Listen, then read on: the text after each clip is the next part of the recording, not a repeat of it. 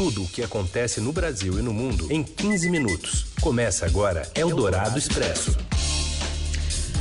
Olá, olá, sejam bem-vindos. Começa aqui uma edição novinha em folha do Eldorado Expresso, reunindo, juntando as notícias importantes no meio do seu dia.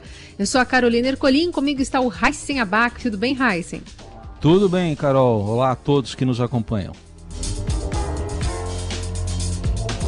O Eldorado Expresso é uma parceria da Rádio Dourado com o Estadão, que começa aqui nas plataformas e também no ao vivo na rádio e depois vira podcast para você acompanhar a qualquer momento que você quiser.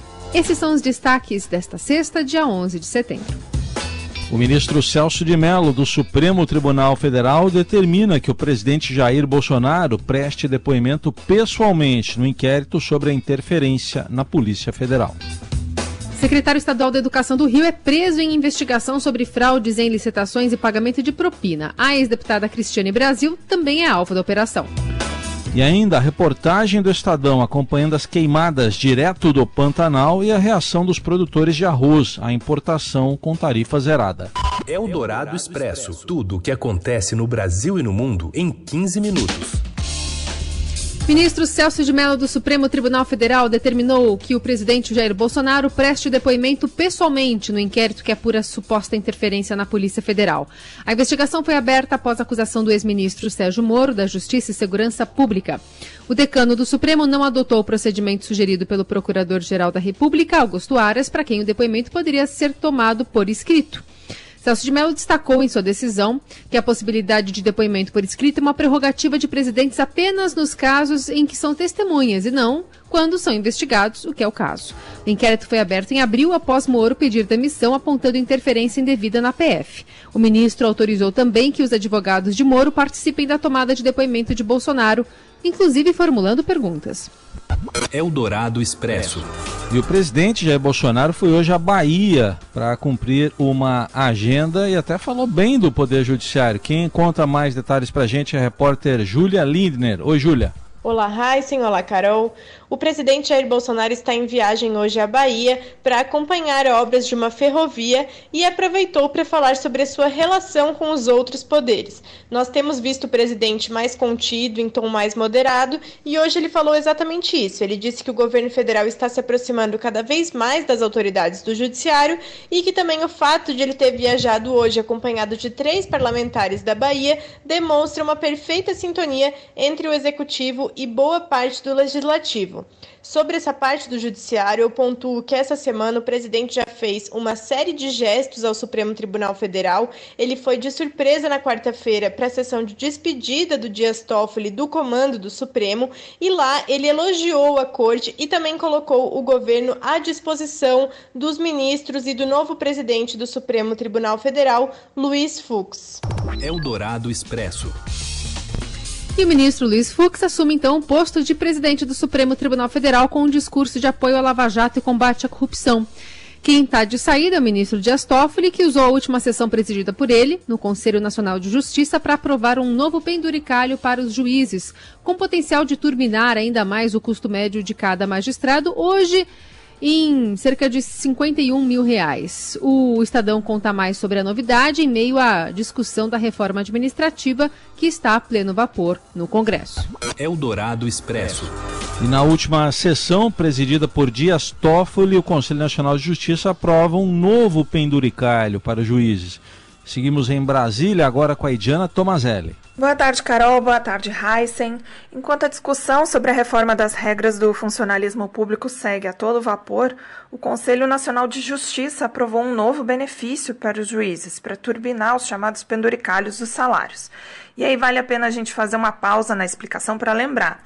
Os magistrados estão fora da reforma administrativa enviada pelo presidente Jair Bolsonaro. Por enquanto, nada muda para eles. Agora, voltando à explicação do novo benefício. A resolução do CNJ permite aos tribunais regulamentar o pagamento de um terço do subsídio do magistrado a título de compensação para juízes que atuarem simultaneamente em mais de uma vara do judiciário ou acumularem um grande número de processos sob sua responsabilidade.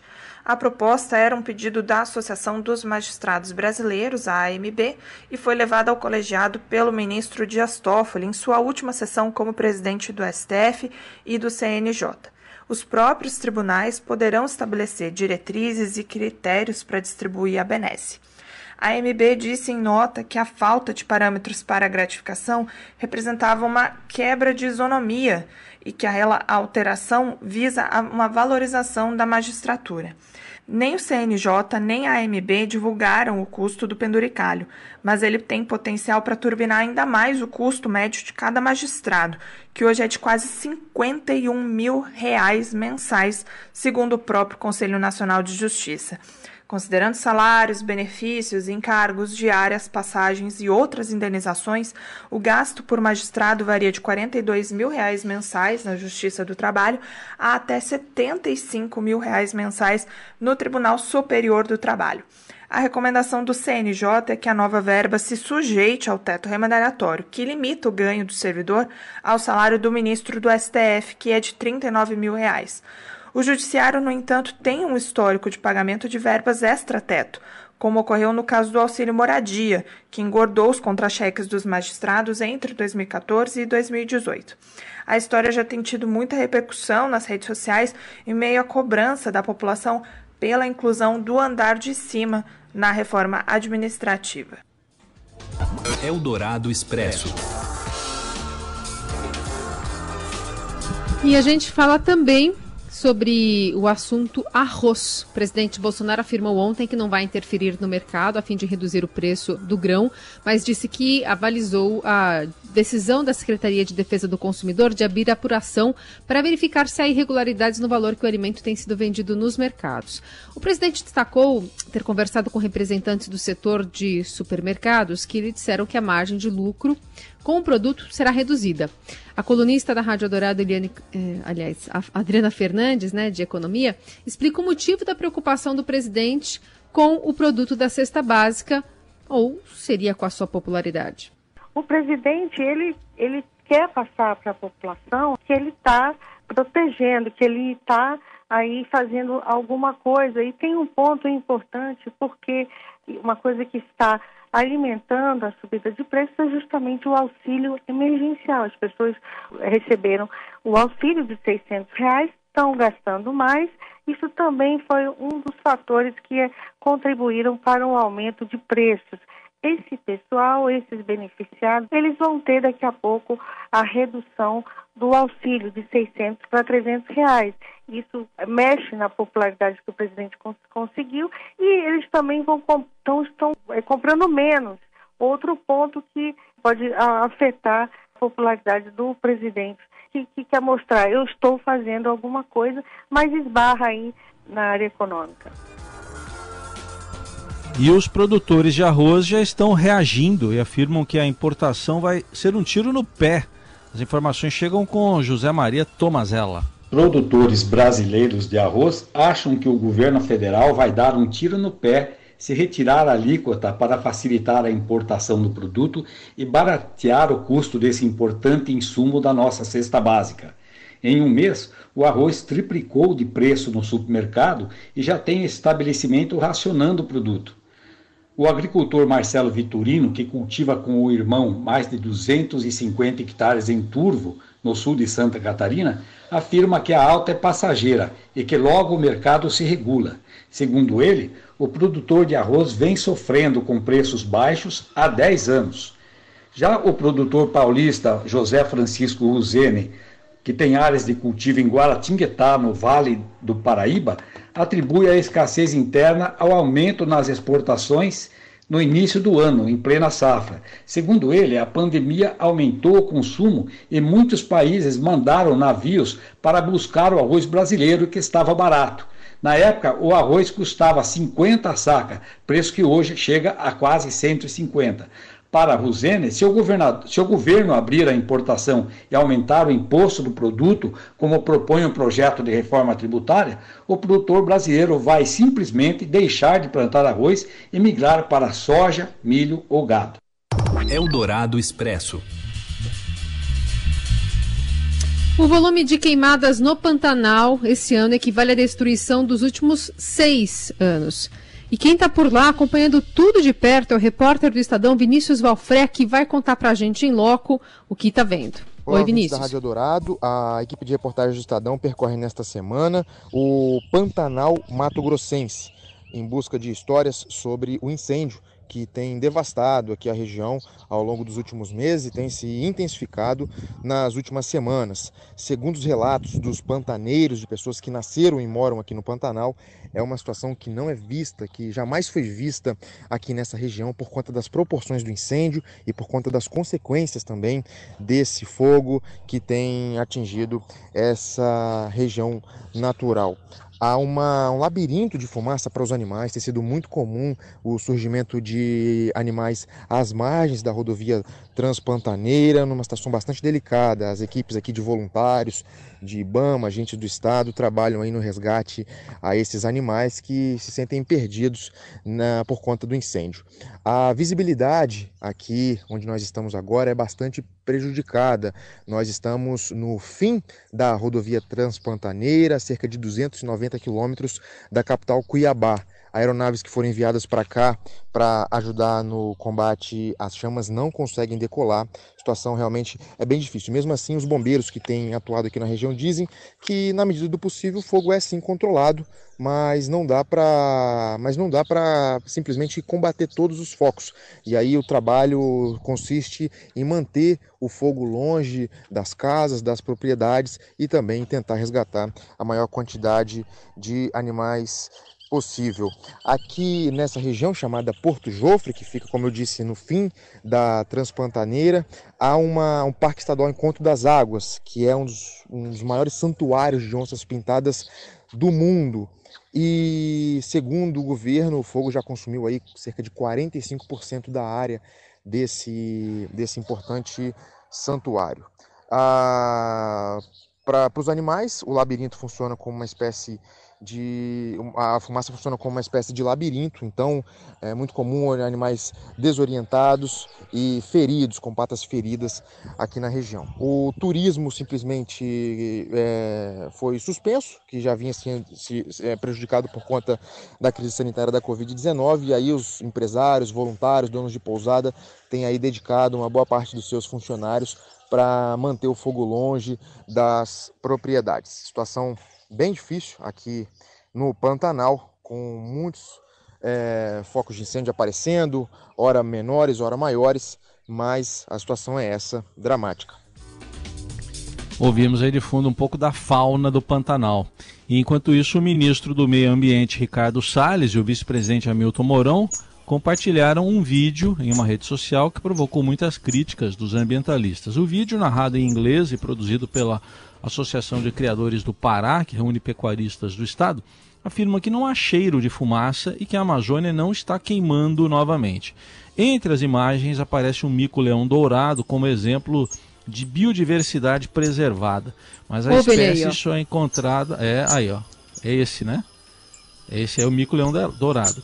Mas a espécie só é encontrada na Mata Atlântica, no interior do Rio de Janeiro, e não na Amazônia. E o vice-presidente Hamilton Mourão foi questionado sobre o erro. Presidente, você falou que o vídeo não é a produção do, do governo, né? Tem um pessoal falando que tem um bico leão dourado lá que não é da, da Amazônia. Vocês chegaram a. É, aquele é uma integração Amazônia-Mata Atlântica. Né? O pessoal do Pará conseguiu fazer isso, tá bom? É o Dourado Expresso. Falar então sobre os parques florestais da Amazônia, que recebem propostas de adoção de 15 empresas. A gente vai até Brasília, as novidades vêm com o André Borges. Boa tarde, Heisen, Carol e ouvintes da Rádio Dourado. No meio de tanta notícia ruim que a gente tem visto aí nos últimos dias na área do meio ambiente, com as queimadas da Amazônia e também do Pantanal, mais um ano recorde, a gente tem agora uma notícia boa para dar. A gente apurou que 15 empresas todas elas empresas nacionais, já apresentaram uma proposta com interesse de participar do, do programa Adote um Parque. O que, que é isso? A empresa vai, paga um valor anual, é, ali uma proposta financeira, que vai ajudar a aumentar a brigada de incêndio, compra de equipamento, enfim, ações de proteção às unidades de conservação é, da Amazônia. Vai atuar junto com o ICMBio, né, Instituto Chico Mendes. É uma medida que começa a funcionar, o decreto dessa medida, desse, desse programa, ele vai ser publicado nos próximos dias, mas o que a gente apurou é que já tem 15 empresas com manifestação de interesse para poder participar disso. Já chegou ao governo, o governo está avaliando. Três empresas são bancos do setor financeiro, tem também três indústrias e as demais são é, da área comercial.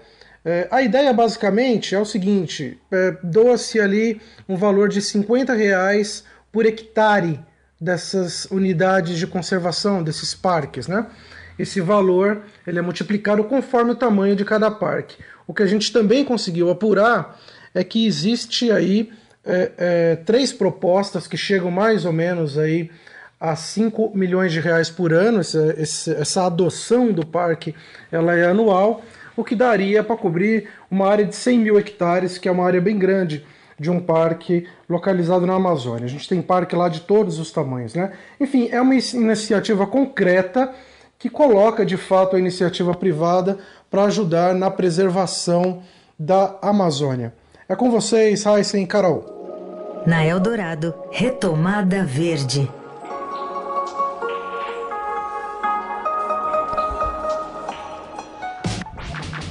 Seu dinheiro em ação. Os destaques da Bolsa. Informações do Ricardo Gozzi. Oi, Ricardo, boa tarde. Boa tarde, Raíssa, tudo bem? Tudo certo. Como é que está a Bovespa? Uh, o Ibovespa está tentando acompanhar a recuperação das bolsas americanas nessa última sessão da semana, mas não consegue fôlego para se firmar em alta, em um dia em que o descontentamento dos investidores com a cena local pesa mais do que a recuperação observada lá fora. Nem mesmo a alta acentuada das ações da Vale hoje ajuda o Ibovespa a se manter no campo positivo. A mineradora anunciou a aprovação de pagamento de dividendos e de juros sobre capital próprio pela primeira vez desde a tragédia de Brumadinho no início do ano passado. A Vale também divulgou novas diretrizes para sua política de gestão de riscos, visando evitar futuros acidentes. Com isso, as ações da mineradora sobem mais de 5%. Mas, com exceção da Vale, todas as demais blue chips inibem o melhor desempenho do Ibovespa. As ações da Petrobras e dos bancos pesam sobre o índice em um movimento que é considerado técnico por analistas e que foi desencadeado pela perda do nível de suporte de 99 mil pontos. Bom, e a gente também está observando hoje uma sinalização de possível interferência do governo na economia, preocupando os investidores?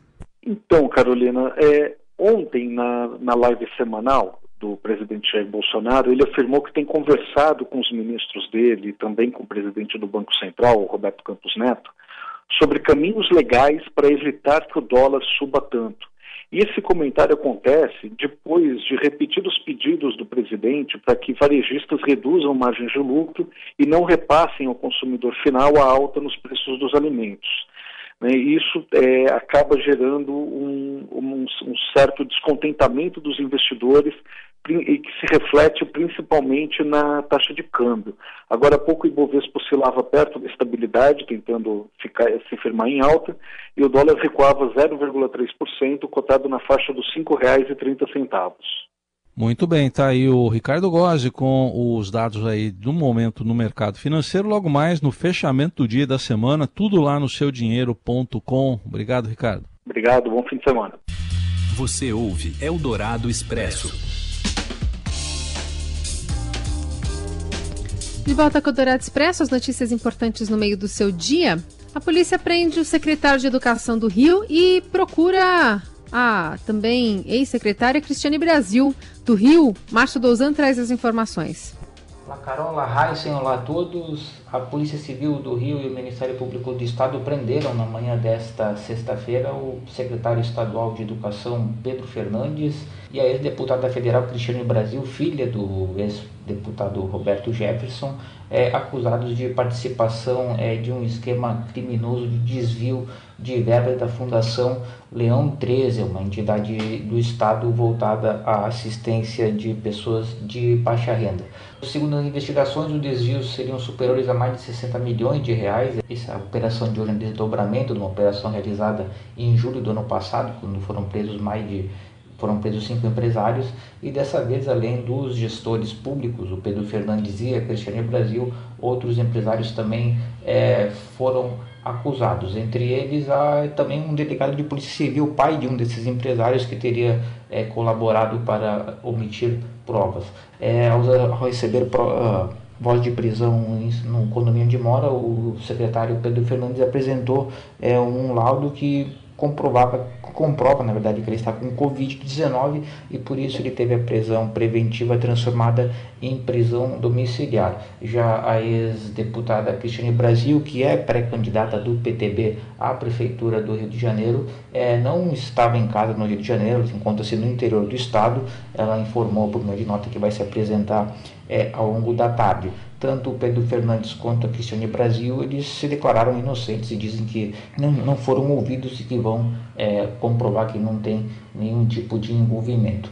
Cabe ressaltar que com a, o pedido de prisão da Cristiane Brasil, esse é o terceiro caso de pré-candidato à prefeitura que é investigado pelo Ministério Público do Estado, pela Polícia Civil, que sofre, na verdade, ações é, do Ministério Público em três semanas. Por hora era isso e abraço a todos. Eldorado Expresso. E o governo de São Paulo anunciou no início da tarde desta sexta-feira que, pela primeira vez desde o início da pandemia, todo o estado está na faixa amarela, no plano de flexibilização e de reabertura econômica. É o terceiro patamar, né? Tem o vermelho e o laranja, terceiro é o amarelo, e pela primeira vez todo o estado está nessa condição. O, as regiões de Franca e Ribeirão Preto estavam na segunda fase, que é a laranja, e agora a progridem para a amarela, que é aquela que permite a reabertura de serviços considerados não essenciais por um determinado período do dia, com horário de funcionamento e respeito a várias regras.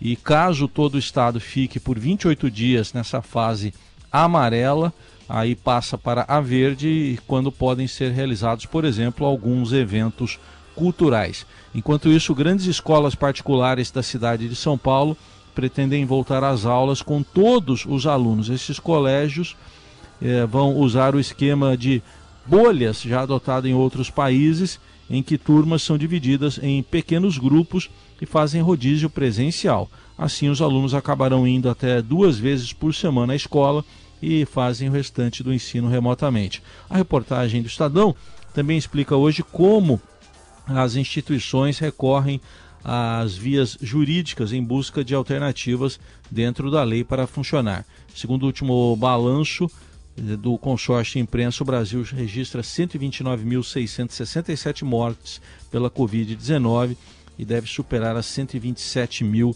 ainda nesta noite, né, quando sai o novo balanço divulgado pelo consórcio de imprensa. Eldorado Expresso. E mais uma reportagem da série Como estão sendo usadas as verbas parlamentares? Vereadores indicam repasses para eventos virtuais e live recebe o mesmo valor de emendas do que os shows presenciais. Conta pra gente, Bruno Ribeiro.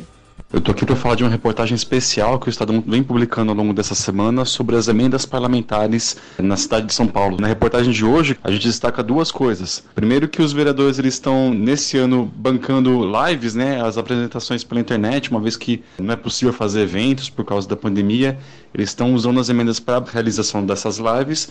Só que algumas das lives, que é só o artista, né, o palco, a produção, então às vezes são mais caras do que as apresentações que eles faziam no, no ano passado, em 2018, 2017, é, em shows que tinham o palco, a estrutura, a equipe, limpeza, segurança, ambulância, todas essas coisas que são necessárias para a realização de um show. A gente comparou os gastos das lives e das apresentações é, dos anos anteriores e viu que dinheiro público, né, as emendas parlamentares estão custeando lives mais caras do que shows ao vivo. A gente também está destacando uma prática que vem acontecendo esse ano na cidade, que os vereadores estão chamando até de emendas paralelas, quer dizer, não são as emendas parlamentares, né, são gastos normais da prefeitura, em que os bairros que são redutos eleitorais dos vereadores é, aliados ao governo têm recebido uma verba para investimento muito maior do que os bairros em, em que o bom puxador de voto, né, a, a, a pessoa que tem influência política na região é alguém da oposição. Na reportagem a gente cita o exemplo lá do, de Parelheiros, na, na Zona Sul, que está com orçamento para investimento esse ano 10 vezes maior do que estava na lei do orçamento que foi aprovada lá no ano passado. Era uma verba de 8, uh, ah, quase 9 milhões, e o orçamento agora está em quase 90 milhões. No sentido oposto, Itaim Paulista, que é uma região reduto eleitoral da oposição, tinha uma verba é, estimada em 20 milhões de investimentos esse ano e a verba foi, atualizada para menos de 1 milhão. A reportagem completa, toda essa série especial que a gente fez sobre as emendas uh, parlamentares na cidade de São Paulo, está no site do Estadão, confere lá. Eldorado Expresso.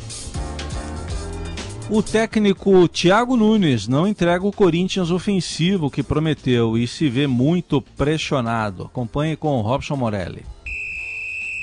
Olá, amigos! Hoje eu quero falar da condição do Thiago Nunes no comando do Corinthians. Ai, ai, ai! Ontem o Corinthians perdeu para o Palmeiras por 2 a 0 teve protesto ali na saída do estádio é, lá em Itaquera. Os torcedores estão bravos com o treinador, com o time, com a situação do, do Corinthians nesse campeonato brasileiro. O Thiago Nunes foi contratado do Atlético Paranaense para dar uma cara nova a esse Corinthians chegou muito bem reverenciado, chegou com um trabalho bacana, mas não conseguiu até agora responder à altura nem cumprir as suas promessas de mudar esse Corinthians. É, o Corinthians ficou fora da Copa Libertadores precocemente, perdeu lá na fase de classificação, muito ruim isso. O Corinthians perdeu o Campeonato Paulista, jogou contra o Palmeiras, poderia ter vencido, mas ficou boa parte do, da paralisação do futebol aqui no Brasil, amargando uma terceira colocação no seu grupo, sem saber se conseguiria ou não se classificar. Na retomada, fez bonito, ganhou algumas partidas e conseguiu ir para o final do campeonato, mas isso tem sido pouco na visão do torcedor e de muita gente que acompanha o Corinthians.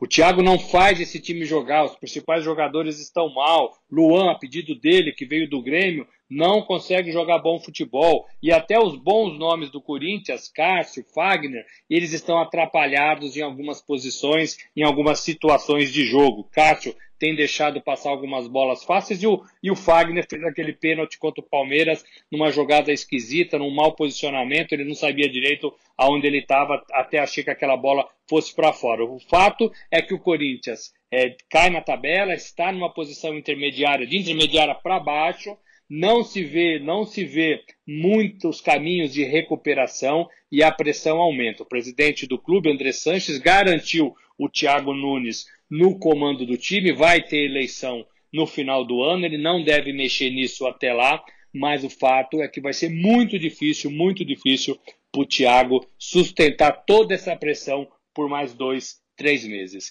É isso, gente. Falei, um abraço a todos, valeu! Eldorado Expresso. Mãe, lê um livro pra mim. Claro, filha. Vamos ler? Sim. Ah, meu amor. Adoro que você goste de ler. Ei, pessoal, vamos ler um livro? Falar sobre o número de leitores no Brasil, que caiu nos últimos quatro anos, segundo a pesquisa Retratos da Leitura, feita pelo IPOP, mas cresceu o número de crianças leitoras entre 5 e 10 anos. A única faixa etária, na verdade, que teve um desempenho melhor em 2019 do que em 2015. Histórias que façam. O Estadão fez um levantamento desse, dessa pesquisa, um detalhamento também. E ainda traz a lista dos melhores livros infantis e juvenis, juvenis do ano. A Fundação Nacional do Livro premiou 14 obras em, 14, ah, em 15 categorias. Então é bem, bem legal dar uma olhada lá na lista para melhorar o, o, a sua, o acervo né, que tem para as crianças aí. Pode ser um, um, presente bacana nessa pandemia, já que muitas começaram a ler mais. Cada história uma nova aprendizagem. Leia um livro e venha aqui me contar. A gente está ouvindo o Jairzinho, né? No Grandes Pequeninos, um projeto que ele toca com as filhas e também com a esposa, falando sobre o livro que te faz livre. Livro, livro, livro te faz livre pra sonhar. Livro, livro te Bem faz legal essa iniciativa. E é com ela que a gente deixa você pensando no fim de semana, pensando no- nos próximos dias e programas para fazer aí com as crianças ou não. Mas voltamos, voltamos na segunda-feira com mais informações no meio do seu dia. Eu adoro. Valeu, gente. Obrigado pela companhia. Boas leituras. Bom fim de semana. Tchau, até segunda. de ler um livro, conhecer histórias e ser criativo. Histórias de amor e de perigo, da lealdade entre bons amigos. Você ouviu Eldorado Expresso tudo o que acontece no Brasil e no mundo em 15 minutos.